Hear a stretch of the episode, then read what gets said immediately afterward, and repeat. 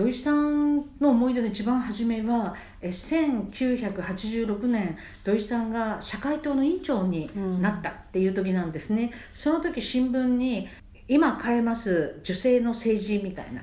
吉武照子さんなどがやるその集会の案内が載っていて私はあのなんとそこに行ったんですよ。ドアのところで土井孝子さんに握手をしてもらったんですね。だから私はもう背中に天使の羽が生えてですね ピューってなんかもう空を駆け巡ってお家に帰るようなもうすざましい高揚感だったんです。というのは政治って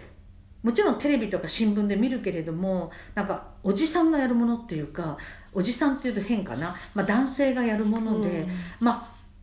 あ投票もするし意見も言うけど自分とは関係ないというか距離があるっていう感じでなんか遠いところにあるっていうのがその政治だったのが、うん、土井孝子さんと握手をした途端にぐわっとこう身近なもうこの至近距離になったっていうんで私はその時本当に背中に羽が生えてピューって帰るようなすざましい高揚感で帰ったんです。それの時は福島さんは弁護士？え修習生だと思います。でもすぐその後弁護士になって、土井孝子を支える土井孝子さんを支える女性弁護士の会っていうのを作ってそれでいろんな政策提言でまずその時に社会党の職員の人に議員立法っていうのがあるけれども議員立法っていうより市民立法で、え立法したらいいよって言われて、うん、実は選択的夫婦別姓。なんと1980年代私は社会党のあの女性の秘書のような形で女性弁護士とか入れ替わり立ち替わりだったんですが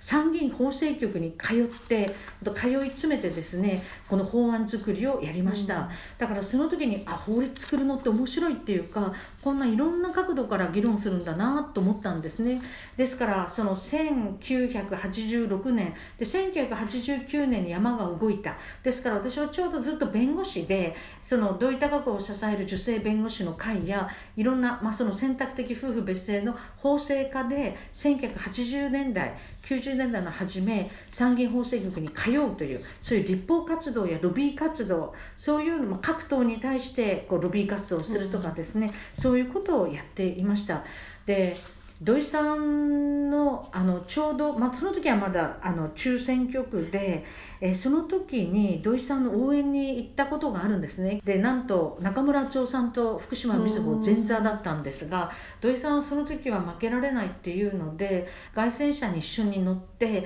あの1日か2日だったと思うんですがすごく楽しい思い出ですね、土井さんの演説は本当に迫力があって「皆さんお熱ございます」社会党の土井孝子でございますって言って 本当に気持ちがこもっている演説でで土井さんってあのおそらくというか多分1メートル6 8センチぐらいあってパンプス履いてたんですよ、だからおそらく1 8 0センチ近くでそして実は胸幅もあって縦横高さがあるのででこうすごく声量があって、えーと彼女はあの宝塚なんか受験したとまあ言われているんですが本当に宝塚の男役みたいな形ででがたいがいいのでえ演説をわーってやるとなんかデパートの向こうから児玉が帰ってくるようなっていうかですね。だから声の出し方もすごく多分いいんでしょうね。だからそういうのでえー、一緒にあの選挙運動をやったってのがあるんです。ただ私は一番初めに、まあ、そういう感じで親しくなったのが土井孝子さんだったんですが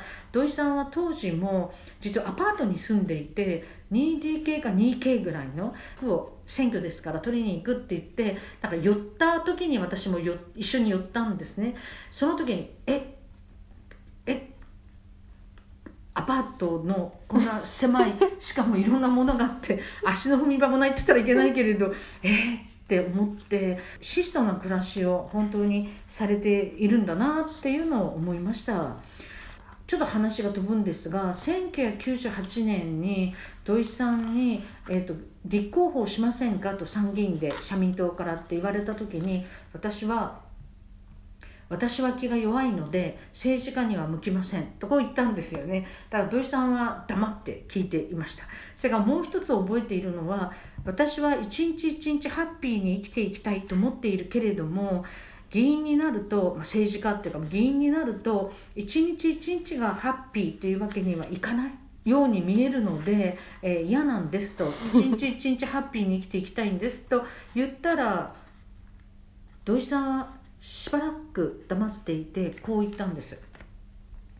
一日一日ハッピーというわけにはいかないけれどもやりがいを感じることがあります。って言ってくれたんですよ。このやりがいを感じることがありますっていうのがやっぱりすごく今そのことを確かにいろんな政治の世界ってひどい法律が通ったり強行採決されたりいろんなことがあるので一日一日ハッピーっていうわけにはもちろんいかないんだけれどもいろいろ法律作ったり質問して成果を取ったりやりがいをすごく感じるところはあるので、えー、その土井さんの言葉は、